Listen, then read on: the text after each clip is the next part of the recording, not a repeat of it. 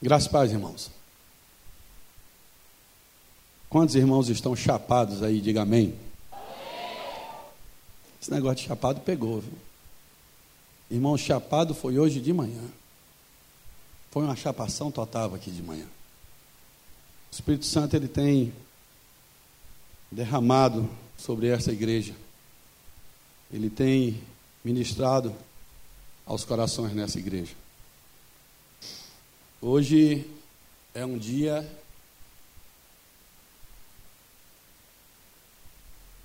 que se o meu pai estivesse vivo, ele estaria sentado não aqui nessa primeira cadeira, mas ele estaria ali naquela escada, escondido.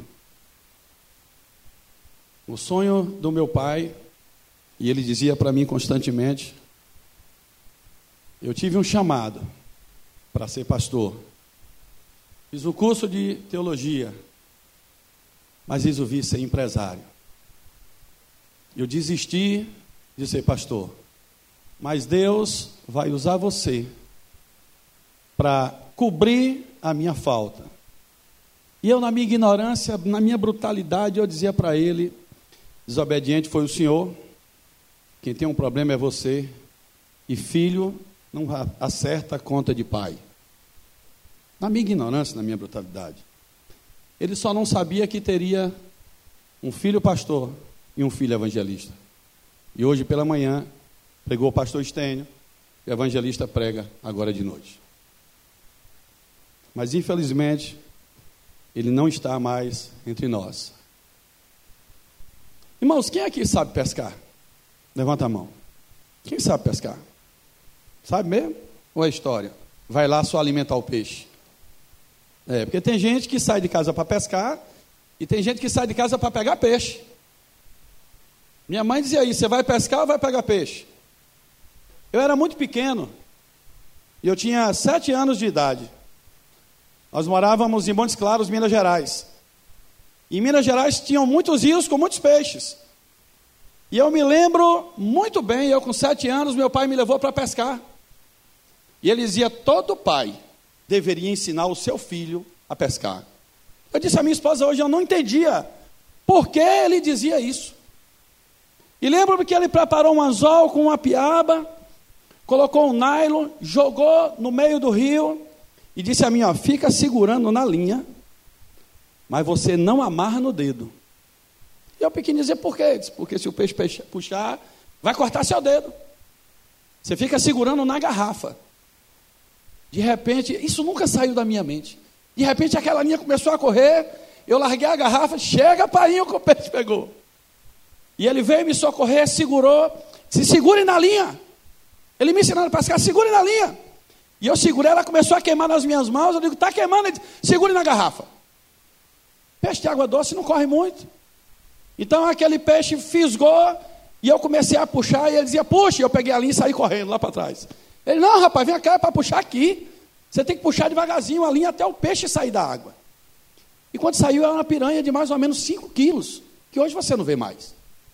E meu pai tirou um canivete do bolso e disse: Olha, esse tipo de peixe, você não pode pegar com as mãos sem primeiro matar. Eu disse: Mas o senhor vai matar o peixe? Ele disse: Senão ele vai morder você, ele pode arrancar seu dedo. E aquilo ficou na minha cabeça por muitos anos. E sempre que meu pai podia, ele me levava para pescar. Levava eu, levava o, o pastor Estênio. Em um retiro que nós tivemos, inclusive, dessa igreja, ele fez uma competição comigo e com ele, competição meio justa. Porque eu escavo o meu anzol para pescar e ele escava do, de estênio, que era mais novo do que eu. E eu dizia assim, mas não é justo. E nós pegamos muitos peixes naquele lugar. Então a pescaria faz parte da minha vida. E se nós olharmos, irmãos, para a história dos evangelhos, fala de pescador. Quando nós referimos ao cristão, qual é o símbolo do cristão, do cristianismo? Um peixe. E essa semana o pastor me convidou para pregar. Eu não tenho dificuldade nenhuma em abrir um trecho e preparar uma mensagem. É algo que Deus me deu. E eu procurei um texto para pregar. O senhor disse: Não, você vai pregar aquela palavra. Eu disse: Mas senhor, eu já preguei essa mensagem na igreja. Mas eu quero que você pregue ela de novo. Eu digo: Mas não é possível um negócio desse. O senhor vai me atormentar e não vai me deixar preparar a mensagem. Eu disse: Eu quero que você pregue isso. Não consegui chegar aqui na quinta, cheguei aqui na sexta. Me sentei ali. E quando eu sentei ali, eu comecei a conversar com Deus. Eu disse, mas Senhor, que sinuca de bico o pastor me botou. Está tendo uma conferência profética. Só tem ninja fregando aqui. E ele me bota para pregar justamente domingo de noite. O Senhor disse a mim: fique tranquilo. Quem dá a palavra não é você, sou eu. Sou eu que vou falar. Simplesmente vá para lá. Então eu disse a ele: só precisa me dizer alguma coisa diferente do que eu já tenho nessa mensagem. E naquele momento da chapação, irmão, eu só fazia chorar ali. O Espírito Santo chegou para mim e disse assim: Você já parou para pensar? Por que, que o símbolo do cristianismo é um peixe? Eu disse: Não. Deve ser porque tinha muito peixe naquela época. Ele disse: Eu vou apertar mais a sua mente. José não era pescador. Dizem que José era carpinteiro, mas nós sabemos que ele construía casas de pedra e não de madeira, ou seja, pedreiro ou carpinteiro. O ambiente que Jesus vivia não era de pescadores. O ambiente que Jesus vivia não tinha profissionais da pesca. Mas, no entanto, quando Jesus começa o seu ministério, ele vai para a beira do mar, entra num barco, pede para afastar um pouco para ele falar, e depois ele realiza um milagre e ele chama pescadores para trabalhar para ele como seus discípulos. E aí eu comecei a pensar, mas por que será? O Senhor disse a mim assim: Você já observou um pescador? Sabe, irmãos, o pescador ele tem que ter paciência. Você tem que ter paciência, é um trabalho de paciência, não é? Você joga a isca e fica parado esperando quando o peixe quiser comer aquela isca para você pescar. E o Senhor disse a mim assim: os pescadores são especialistas nessa arte. Os irmãos que pescavam naquela época, eles eram especialistas na arte da pesca. Eles sabiam o que faziam. Por isso Jesus os escolheu. Sabe, irmão, e ele começou a me dizer assim: olha, observe o pregador. Eu não sei quantas pessoas aqui nunca aceitaram Jesus. Quando o pescador chega na beira do mar e ele desce a linha para pescar, ele não sabe quantos peixes tem lá. Mesmo nos barcos mais modernos que tem sonar, você não sabe que peixe vai cair no seu anzol. E só dizia, quando você vai pregar, você não sabe o que vai acontecer. O pescador, ele depende das condições climáticas, ele depende da natureza. Ele disse: o pregador depende só de mim. Ele disse, filho, os pescadores são especialistas nessa arte. Ele fez, tu já imaginou se Jesus chamasse um pedreiro? Nada contra os pedreiros, lógico, para pregar o evangelho. O que é que o pedreiro faz? Você precisa fazer uma casa, ele pega a matéria-prima que ele tem, tijolo e começa a levantar uma parede. Mas ele sabe exatamente como vai terminar aquela construção. É diferente do pescador que não consegue visualizar o que vai acontecer naquele dia. Irmãos, essa conferência profética foi uma pescaria. Não se sabia o que ia acontecer aqui. E pela primeira vez, eu vi dizer que água virasse gasolina. O pregador simplesmente, enquanto o povo estava na chapação, ele pegou uma jarra de água aqui e começou a molhar o povo. Mas era muita água, que isso aqui ficou ensopado. E quanto mais ele molhava, mais o povo pulava. Eu disse, rapaz, eu não queria receber essa água, não. Se fosse comigo, eu não ia gostar. Mas o povo estava gostando. Não se sabe o que vai acontecer quando nós nos colocamos diante de Deus para fazer o teu trabalho. Mas a única coisa que eu posso dizer a vocês, eu ouvi nesse congresso: Deus não perde nunca uma viagem. Amém? Você pode abrir a sua Bíblia no livro de Lucas, capítulo 5. Eu gostaria de ler com os irmãos, eu queria que você deixasse a sua Bíblia aberta. Lucas capítulo 5. Os irmãos que encontraram digam chapadão. Os irmãos que encontraram digam tô chapado. Tem mais mulher do que homem que encontrou. Irmãos, as mulheres ficam chapadas rápido. Aconteceu o que? Ao apertá-lo a multidão, para ouvir a palavra de Deus, ele estava junto ao lago de Genezaré. E viu dois barcos, diga dois barcos, junto à praia do lago, mas os pescadores, havendo desembarcado, lavavam as redes. Irmãos, esses pescadores já tinham pescado a noite toda. Eles simplesmente estavam lavando as suas redes. Você já viu no mar pescador lavando rede? Eles esticam as redes em estacas e eles começam a tirar todo o sargaço que fica grudado na rede. As algas marinhas, o lixo. Antigamente era só alga marinha, mas eu tenho o costume de pescar aqui na cidade de Ilhéus com dois amigos que têm barco. E geralmente, quando a gente termina de pescar, lata de cerveja, garrafa de Coca-Cola, placa de carro, quadro de bicicleta, pedaço de moto, vem agarrado na rede, por causa da poluição.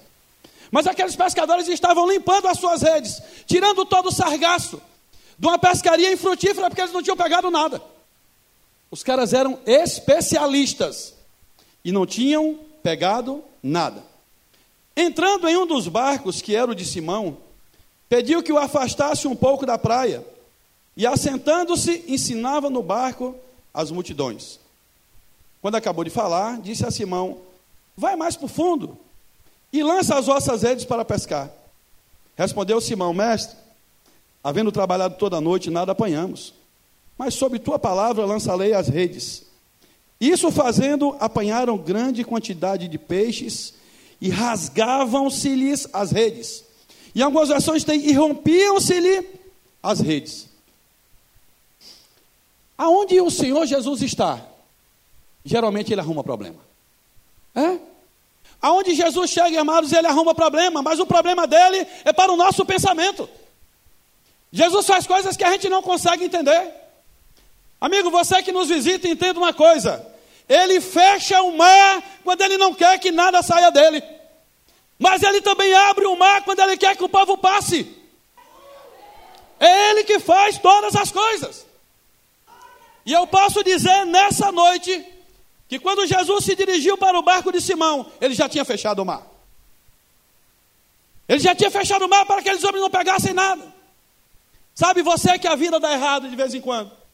E você não consegue entender porque as coisas estão dando errado com você. Muitas vezes é o Senhor que está apertando você pelo pescoço.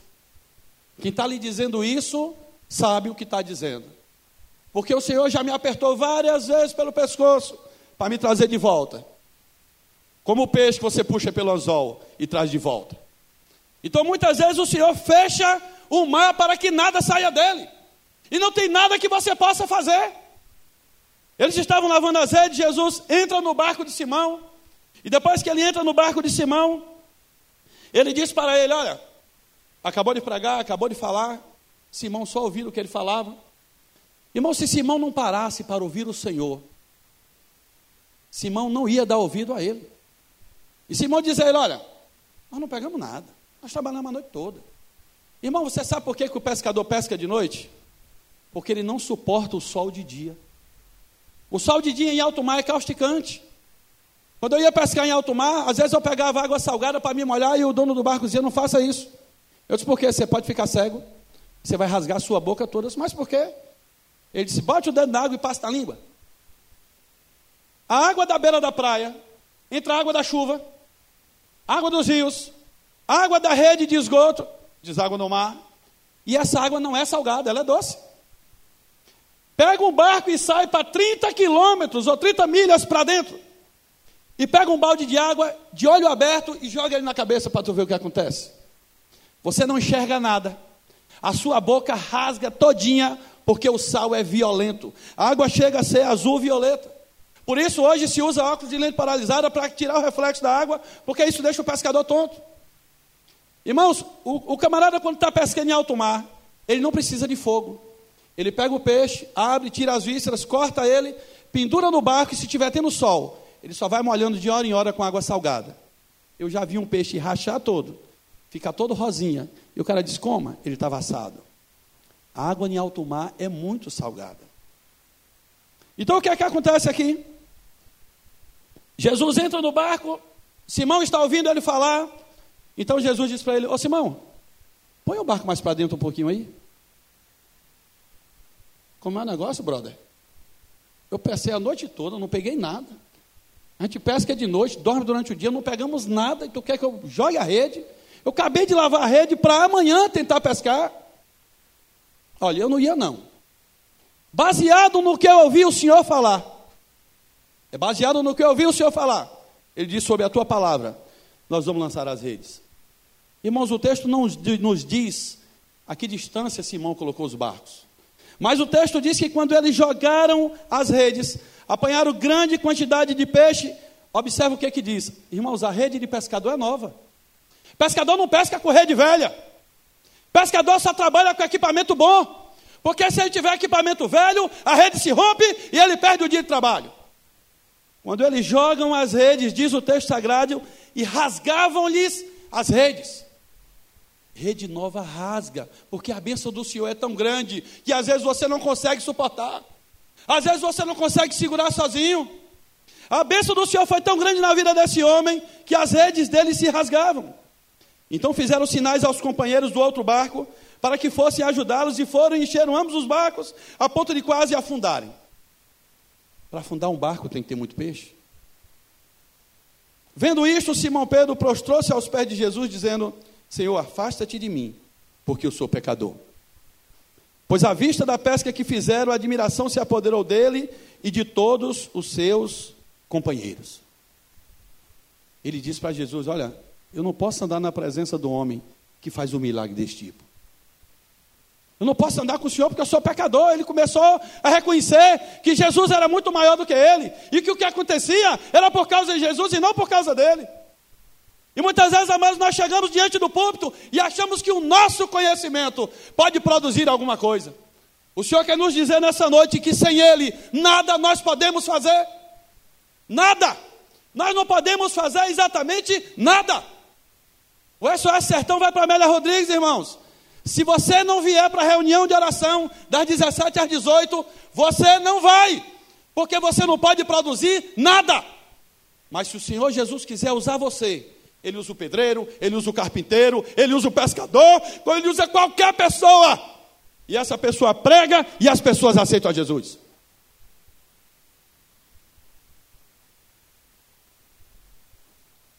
apoderou-se dele e de todos os seus companheiros, bem como, repita comigo, Tiago, João, filhos de Zebedeu, que eram seus sócios. Irmãos, alguém aqui tem sócio? Levanta a mão. Quem tem sócio aqui?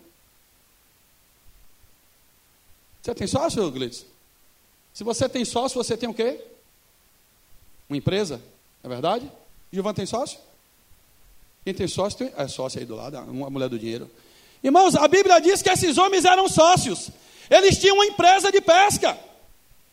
Eles eram especialistas na pesca. Põe uma coisa na tua cabeça, você que não gosta de trabalhar. Jesus não chama vagabundo para fazer a obra dele. Jesus chama especialistas que sabem trabalhar. E ele vai o que você saber, o que você souber de melhor que você trabalha, Deus vai usar no ministério. Jesus nunca chamou um vagabundo na face da terra para trabalhar para ele. Jesus foi buscar homens que tinham habilidade com pescaria. Jesus foi buscar homens que conheciam a natureza. Jesus foi buscar homens que sabiam aonde dava peixe. Jesus precisa de homens que tenham habilidades. Porque se você chegar aqui na igreja, ô oh, pastor, eu quero trabalhar aqui. Você sabe fazer o quê? Pastor, não sei fazer nada, mas eu faço tudo. Irmão, quem não sabe fazer nada, não sabe fazer nada. Você precisa ser bom em alguma coisa. É impossível que você não seja bom em alguma coisa. Não existem pessoas que não tenham habilidades. Deus nos formou a sua imagem e semelhança. Nós temos habilidades. O problema é que às vezes você tem preguiça de descobrir a sua habilidade. Pois eu quero dizer para você que Deus só vai te usar se você quiser trabalhar. Deus não chama vagabundo para trabalhar. A sua palavra diz: vai ter com a formiga preguiçoso. O homem que não trabalha é bom que nem coma. Então, irmão, precisamos trabalhar. Ele foi buscar especialistas. Eles eram sócios.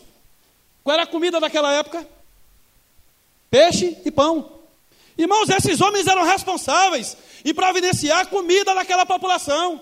Eles eram pescadores, tinham empresa de pesca. Eles tinham barcos de pesca. Eles alimentavam toda aquela comunidade.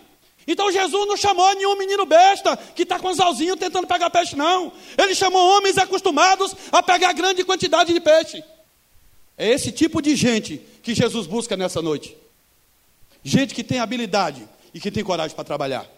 Gente que reconhece que é pecador, mas que tem medo até de andar na presença do Senhor. E o Senhor diz: Não, eu vou usar você. E você diz: Eu quero, Senhor. Foi o que Jesus disse: Não temas, de hoje em diante, doravante, serás pescador de homens. Irmãos, Jesus cria problema em todo lugar que ele vai. Os caras não pegaram nada. Jesus entra no barco, aluga o barco do cara, manda ele jogar rede. Quando ele joga rede naquele exato lugar, vem um mundo de peixe. Eu, no lugar de Simão, diria: Eita, cheia a mina de ouro. É aqui que eu vou ganhar dinheiro. É aqui que eu vou pegar peixe, que é nesse lugar que ele mandou jogar rede, que os cardumes dos peixes grandes dormem. Depois que esses homens pegam aqueles peixes, tudo que as redes estão rasgando, e eles devem ter imaginado assim: tiramos o pé da lama. Esse mês está salvo. O Senhor Jesus diz para ele: Eu não quero você pegando peixe, não. Esse negócio aqui não pertence mais a você. Você vai ser pescador de homens. Irmãos, olha que paradoxo. Se o cara não vai pescar peixe, para que ele botou tanto peixe naqueles barcos? O senhor está bem enjoado, hein? O senhor botou tanto peixe no barco, agora que eu estou achando que eu vou ganhar dinheiro, o senhor disse que eu não vou mais pescar? Que eu vou pescar homens? O que é que diz o texto sagrado? E arrastando eles, os, os, era mais de um, dois, os barcos sobre a praia, deixando tudo, o seguiram. O que é que nós podemos entender aqui, irmãos? que aqui começa o ministério daqueles homens, não é verdade? Que eles deixaram tudo para seguir Jesus. Ô, oh, você fortão, vem cá. Isso é, aqui. Vem cá você. Você está aí sentadinho de boa. Eu vou fazer o papel de Simão e você vai fazer o papel de João, tá certo? Vem cá. Jesus chamou a gente para ser discípulo dele. Mas nós temos dois barcos. Olha os barcos aqui, ó. Vem cá.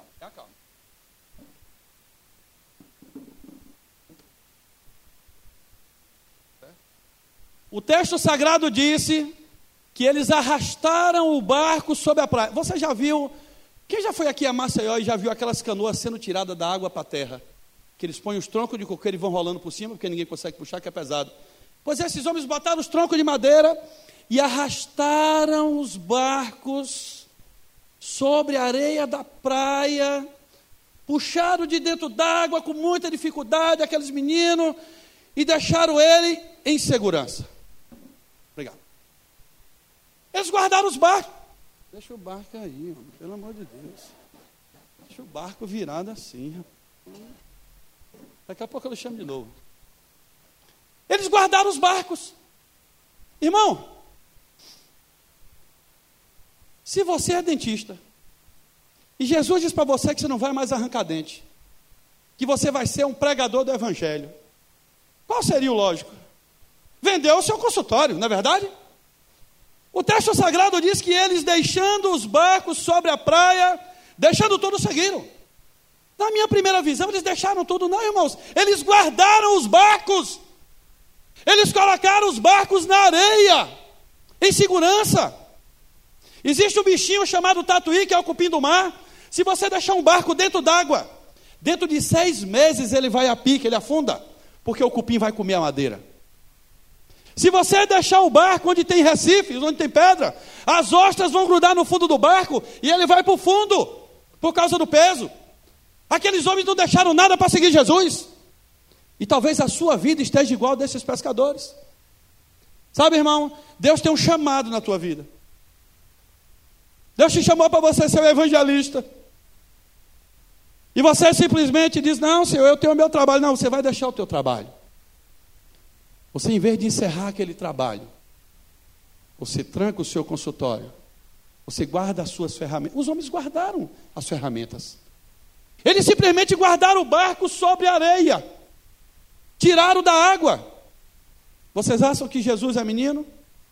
Que Jesus não percebeu isso? Jesus percebeu. Ele não dá viagem perdida, irmão. Jesus não fica devendo nada a ninguém, mas ele também não dá viagem perdida. Passaram-se, irmãos, três anos, esses homens andando com Jesus, e os barcos guardados na areia. Eles viram Jesus curar coxo, Jesus curar cego, ressuscitar Lázaro. Eles viram Jesus fazer vários milagres, caminhar sobre o mar. O próprio Pedro caminhou sobre as águas, indo na direção de Jesus. E os barcos guardados na areia. Depois de três anos, irmãos, eles veem Jesus morrer. E quando eles veem Jesus morrer, creio eu que um deve ter dito para o outro: Rapaz, que roubada que a gente entrou. Perdemos três anos da nossa vida andando com esse cara. O cara está pregado na cruz. Morreu, acabou. Passam-se três dias. Jesus ressuscita. Jesus ressuscita e aparece para os discípulos. Oito dias depois, irmãos, eles estão trancados. Trancados. Dentro de uma casa. E Jesus entra e diz: Pai, seja convosco. E eles tomam um susto. Passa mais oito dias, irmãos. Abra sua Bíblia em João capítulo 21. Para você ter uma ideia do que acontece. Três anos andando com Jesus, aprendendo com Ele todos os dias. Eu não sei quanto tempo você tem, irmão, andando com Jesus. Mas esses homens, eles andaram pessoalmente com Ele. Talvez o único Jesus que você conheça seja o Jesus do papel. Talvez o único Jesus que você conheça é aquele que você ouviu ensinar lá no IBGA. Mas esses homens andaram com Jesus, tocaram nele, foram tocados por ele. Esses homens tiveram uma experiência pessoal com ele. Eles não estavam vendo o Espírito, eles não estavam sentindo aquela chapação que nós sentimos aqui, não. Eles estavam literalmente com o Mestre. Uma experiência dessa, irmão, não pode esquecer. Você não pode esquecer disso. João capítulo 21. Depois disso, tornou Jesus a manifestar-se aos seus discípulos junto ao mar de Tiberíades, e foi assim que ele se manifestou. Aonde foi que ele se manifestou? No mar. Irmão, Jesus gosta desse negócio de peixe, desse negócio de mar, desse negócio de pescador, de barco. E o cara não era filho de pescador. Novamente no mar, estavam juntos Simão Pedro, Tomé, chamado Dídimo, Natanael, que era de Caná da Galileia, e os filhos de Zebedeu, aqueles sócios que nós lemos lá em Lucas capítulo 5. Essa galera estava toda junta de novo. Versículo 3: Disse-lhes Simão Pedro: Vou pescar. Os outros também disseram: Também nós vamos contigo. Saíram e entraram no barco, e naquela noite nada apanharam. Vem cá, João. Pega teu barco. João, vou pescar. Você vai também? Então vamos tirar o barco que a gente guardou. Só tem três aninhos guardado. Está novo, ó. Não tem furo, o cupim não comeu, que ele está na terra. Vamos levar lá de volta para o mar que nós vamos pescar. Sabe, irmão, aquele barquinho que eles guardaram, deixaram em segurança, vai servir agora porque Jesus morreu. Ele apareceu já duas vezes, mas não foi suficiente. Deixa aqui. Pronto, deixa aqui. Deixa ele aí. Obrigado. Vamos pescar? Vamos. Não pegaram nada. Jesus torna a fechar o mar. Quando ele não quer deixar você caminhar, ele amarra os seus pés. Quando ele não quer deixar você pescar, ele fecha o mar e nada sai de lá. Jesus simplesmente fechou o mar e mais uma vez, aqueles homens que andaram com o Senhor eles voltaram a pescar. Sabe, irmão, você já parou para pensar na tua vida? Quando você teve um encontro real com o Senhor. E você vivia naquela chapação que nós vimos hoje de manhã, quinta, sexta, sábado. Mas hoje a tua vida é uma geladeira. Você já não lembra mais da alegria que você tinha. Você já não lembra mais de como o Senhor se manifestava na sua vida. Quanto tempo faz que você não sente a presença do Senhor na sua vida. Esses homens já tinham esquecido do Senhor. Nós ouvimos aqui no congresso que Deus não tem plano B. Ele cria outra estratégia para executar o plano dele na tua vida. Jesus não chamou os homens para ser pescador de homens. Eles voltaram com o barco para a água para pescar. Jesus fechou o mar E eles não pegaram nada naquela noite. Agora observe quem é o Senhor Jesus. Mas ao clarear da madrugada, estava Jesus aonde? Na praia, na beira do mar. Ele gosta de mar, velho. Pensa homem que gosta de mar. Todavia os discípulos não reconheceram que era ele. Sabe, irmãos, às vezes Jesus aparece para nós e nós não sabemos que é ele, nós não percebemos. Nós deixamos de lado o Senhor e quando ele se aproxima de nós, nós não reconhecemos. O Senhor Jesus apareceu na praia e eles não reconheceram que era ele. Para para pensar, os caras andaram com ele por três anos. Eles começaram a jornada com eles no mar. Jesus realizou um milagre no mar, marcou a vida daqueles homens. Irmão, quando nós somos marcados pelo Senhor, isso não sai da nossa mente. Você não tem como esquecer isso. Jesus aparece, eles não reconheceram que era ele. Versículo 5: Perguntou-lhe Jesus: Filhos, tendes aí alguma coisa de comer? Foi o que eles responderam? Não. Como é que Jesus chamou os homens que abandonaram o ministério para voltar às práticas antigas? Filhos. Foi o que a pastora Elane disse aqui. Deus procura filhos. Ele simplesmente disse para aqueles homens: Filhos. Ele não veio julgá-los. Ele veio amá-los. Ele disse: Filhos. Vocês têm aí, eu imagino Jesus na beira da praia, aquele barco a uns 80 metros de distância da areia. Ele diz: Filhos, tem alguma coisa aí de comer? Você sabe por que Jesus perguntou isso a eles? Todo pescador, nem que seja o peixe dele fazer a moqueca em casa, ele traz para casa.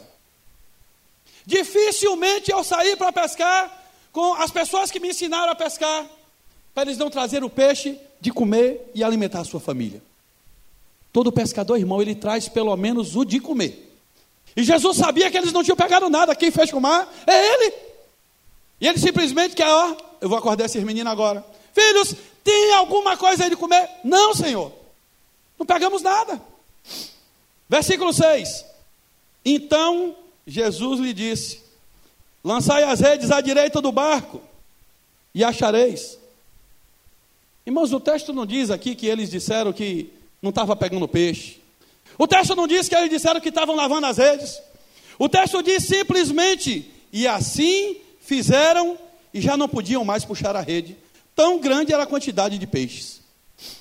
Jesus está dizendo para mim e para você nessa noite: Filho, eu sei que você largou o ministério ao qual chamei você, mas eu estou mostrando para você hoje à noite que eu estou passando uma borracha em todo esse tempo e estou fazendo tudo novo de novo hoje. Basta você querer. Ele estava simplesmente, irmãos, ministrando ao coração daqueles pescadores: olha, vocês me abandonaram. Vocês me abandonaram depois de andar comigo três anos. Vocês pegaram o barco, botaram na água para pescar e não pegaram nada. Nem o de comer vocês trouxeram. Mas eu estou mandando vocês jogarem a rede. A rede veio novamente cheia de peixes. O Senhor simplesmente ele nos ama de tão grande maneira que ele simplesmente passa uma borracha. Ele anistia os seus pecados. Ele apaga o que você fez de errado. Ele simplesmente quer dizer para você, filho, eu amo você, eu quero você novamente comigo.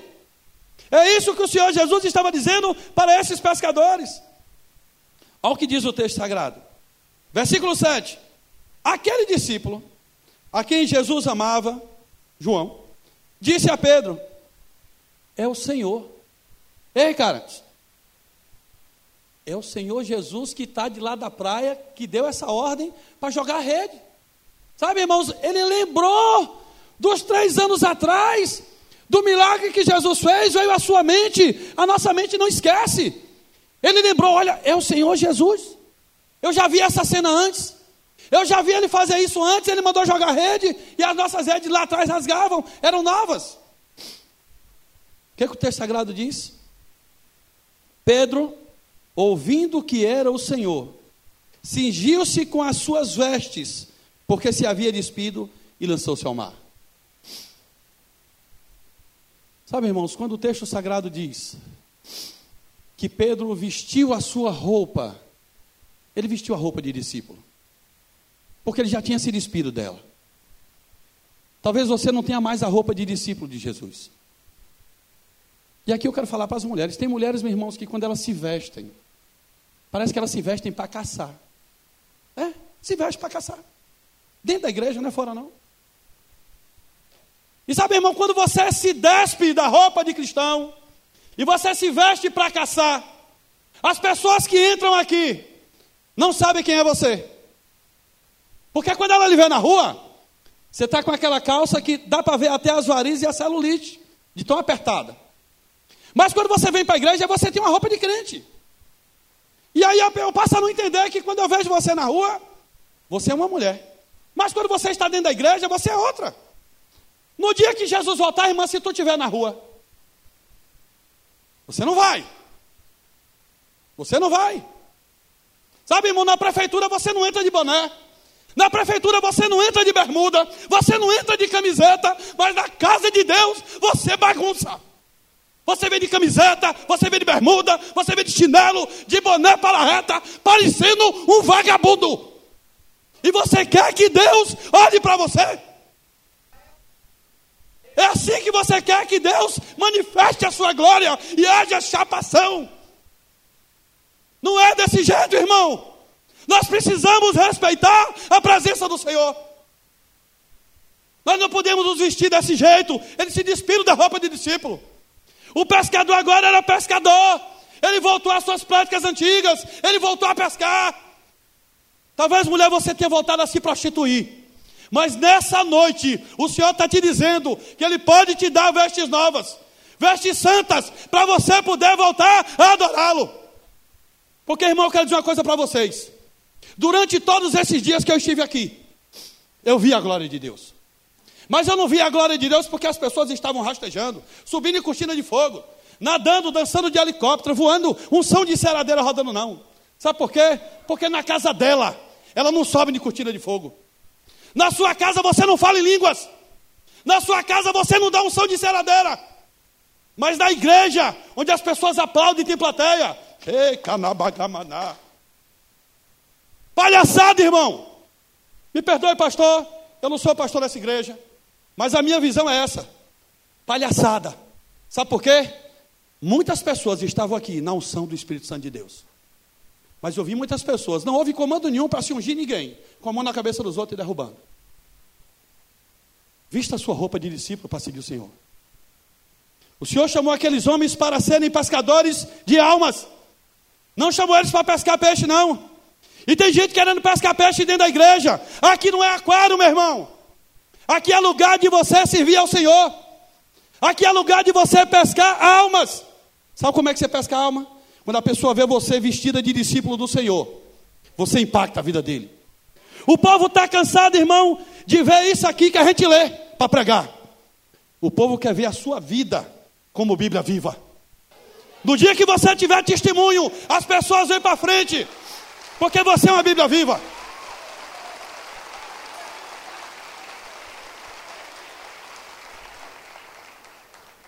Eu estou cansado de fazer SOS Sertão nas cidades onde os pastores são inimigos. Os pastores são inimigos e não se unem. Ontem de manhã eu fui para a reunião, era para ter 20 pastores, tinham seis. E o pastor que organizou a reunião olhou para mim e fez: é, infelizmente, aqui a desunião é grande. Eu disse: Ô oh, meu irmão, isso não é um privilégio só de vocês, não. Nós fizemos o SOS Sertão na cidade que para o pastor vir para orar, porque tinha que pegar na mão do outro, precisou a ovelha dele me ele está ali escondido no carro. E eu tive que chamar ele pelo nome, ele não teve mais como não vir. Nós precisamos nos vestir com as roupas celestiais. Nós precisamos nos vestir, irmãos, como roupas que dizem quem nós somos. Nós temos que vestir roupas santas, como nós somos, servos do Senhor. E aqui agora eu vou falar não só da roupa tecido, é do seu comportamento. Você precisa ser exemplo onde você passa. Aquilo que o, o eu acho que foi o Robertella que disse aqui, que essa unção que foi ministrada ela não pode ficar dentro da igreja, ela tem que sair. Tem gente, irmão, que a Assunção acabou ali naquele portão. Você não consegue levar para lugar nenhum. Porque era palha. Mas tem pessoas que realmente a Assunção estava presente na vida dela. E para onde ela for, ela vai derramar isso. Onde tem um, um, um crente com unção, aonde ele chega, vira um formigueiro, espalha. E é isso que o Senhor Jesus queria. Pedro, ouvindo que era o Senhor, cingiu com a sua veste, porque já se havia despido, e lançou-se ao mar. Tudo que o Senhor quer que você faça hoje é que você se lance no mar. Sabe, irmãos, o local que ele tinha era de segurança. Ele estava dentro do barco. Quando ele vestiu a sua veste de discípulo, o texto diz que ele se lançou ao mar. Ele pulou novamente nas águas para caminhar em direção ao Senhor. Tudo que o Senhor quer nessa noite é que você caminhe na direção dele. Ande na direção do Senhor Jesus e ele vai transformar a sua vida. Irmão, ande na direção do Senhor Jesus e ele pode transformar toda a sua vida. Se Jesus fechou o mar para você, é porque ele está puxando você para perto dele. Observe o que diz o texto sagrado.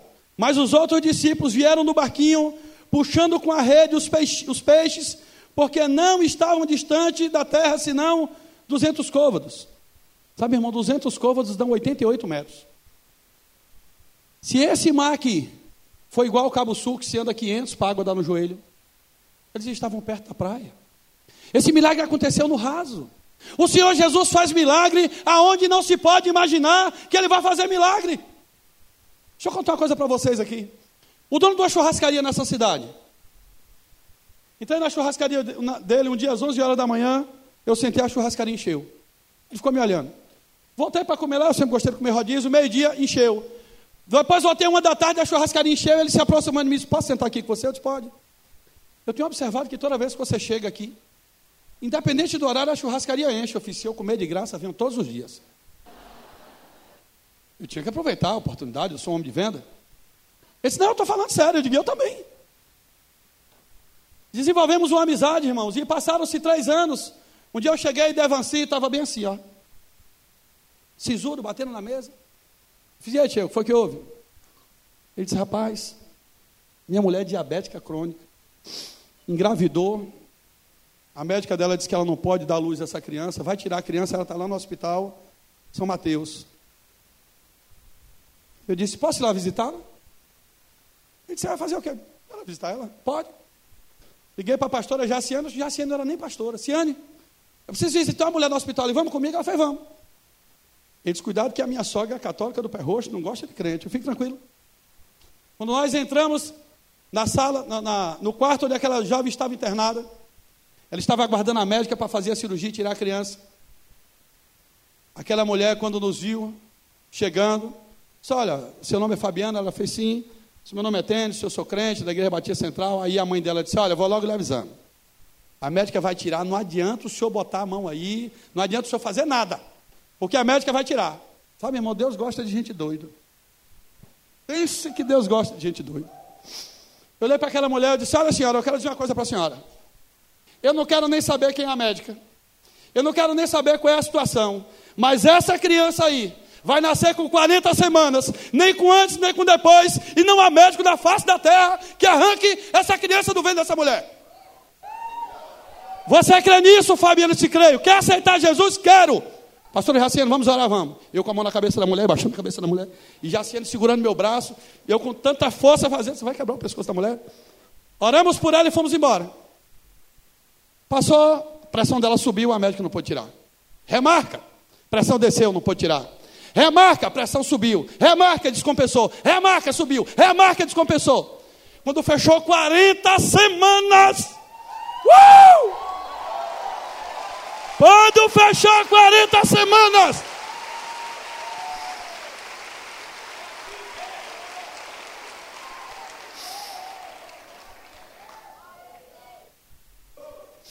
Ele fecha o mar e não há quem abra. Quando fechou 40 semanas, a pressão dela normalizou. E o filho de Devanci está vivo até hoje. Deus não perde viagem. Ele só quer que você tenha vestido a roupa de discípulo dele. Ele não perde viagem. Irmãos, eu fiquei numa felicidade tão grande. Quando o Tia disse, vem na minha casa para você ver meu filho. Pensa um menino grande. Eu disse, é mesmo, rapaz? Que tem algum problema de saúde? Não tem nada. Eu é que não durmo, minha mulher. Eu disse, por quê? Com medo dele morrer. 30 dias assim no berço.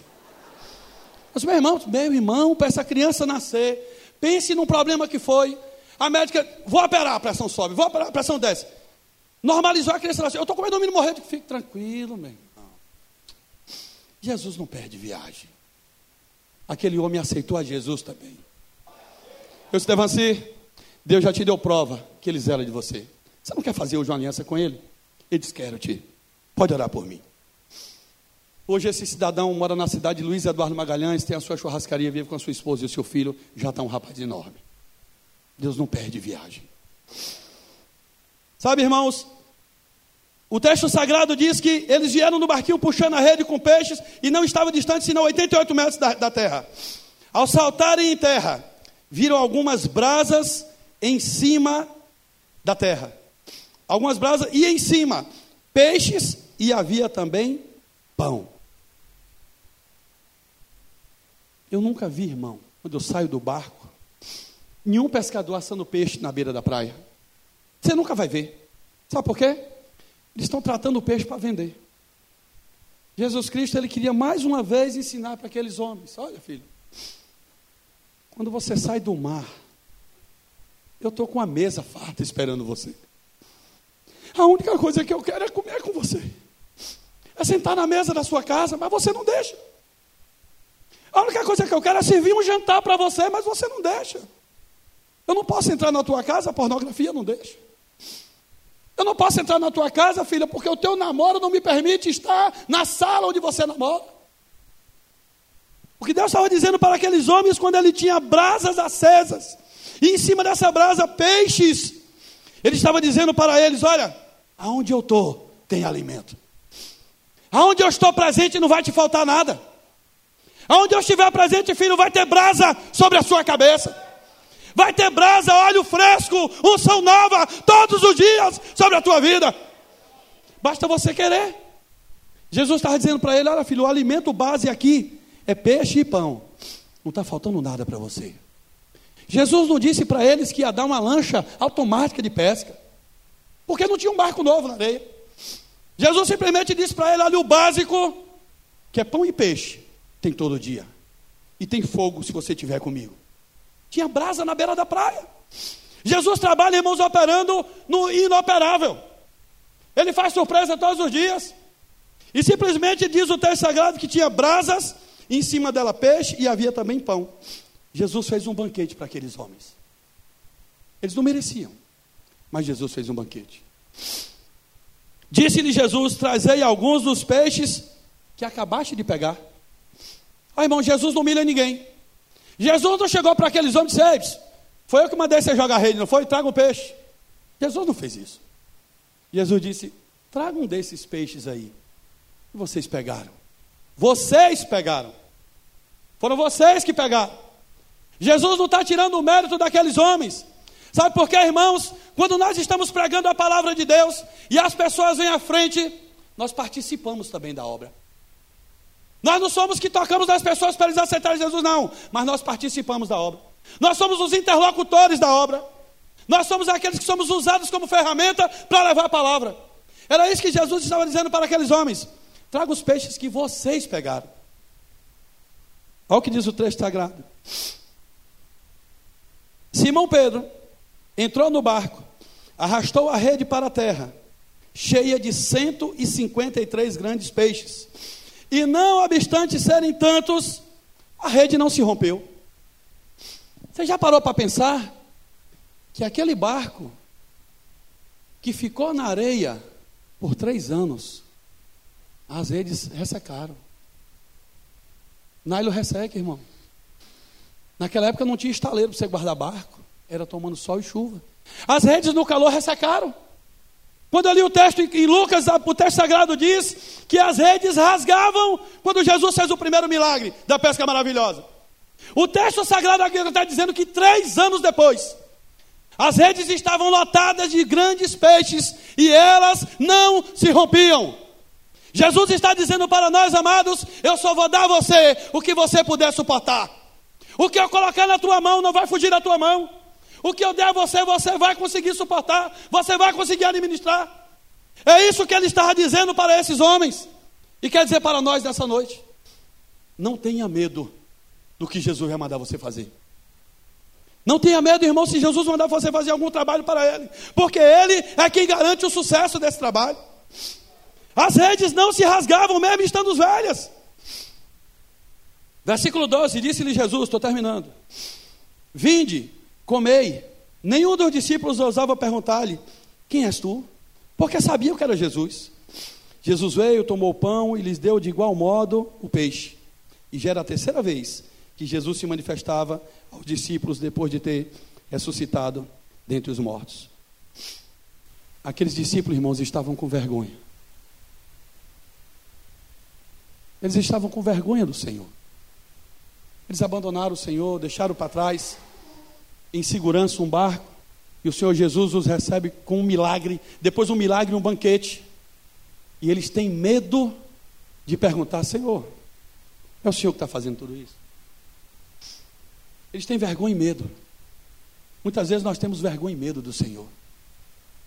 Nós temos medo de perguntar ao Senhor: O Senhor está com raiva de mim? O Senhor ainda opera na minha vida? Eu queria convidar o Ministério de Louvor. Cadê Carlinhos? O Senhor ainda opera na minha vida? Aqueles homens estavam com medo. Sabe, irmãos, eles não tinham coragem de perguntar ao Senhor Jesus se era Ele que estava fazendo tudo aquilo, como se outra pessoa pudesse fazer. Não existiam pessoas que pudessem fazer aquele tipo de milagre, só o Senhor Jesus. E Ele está aqui nessa noite. Ele tem estado aqui constantemente dizendo para nós: olha, a única coisa que eu quero é que você vista a roupa de discípulo. Nessa noite eu vim falar para três tipos de pessoas que tem nessa igreja que estão presentes aqui. Eu vim falar para pessoas que nunca assumiram um compromisso com o Senhor. E eu quero te convidar hoje a assumir esse compromisso com o Senhor. Eu vim falar para os irmãos que têm chamado ministerial, mas têm medo, guardar o seu barquinho por medo. E tudo que o Senhor Jesus queria dizer para você nessa noite, eu vou fazer agora. O que aqueles homens tinham que ter feito naquele dia era ter chutado o barco para dentro do mar. Acaba dentro d'água, porque eu vou seguir o Senhor. Acaba dentro d'água, porque eu não quero trazer esse barco para a areia e guardar em segurança. Tudo que o Senhor quer nessa noite é dizer a você: vista a roupa de discípulo.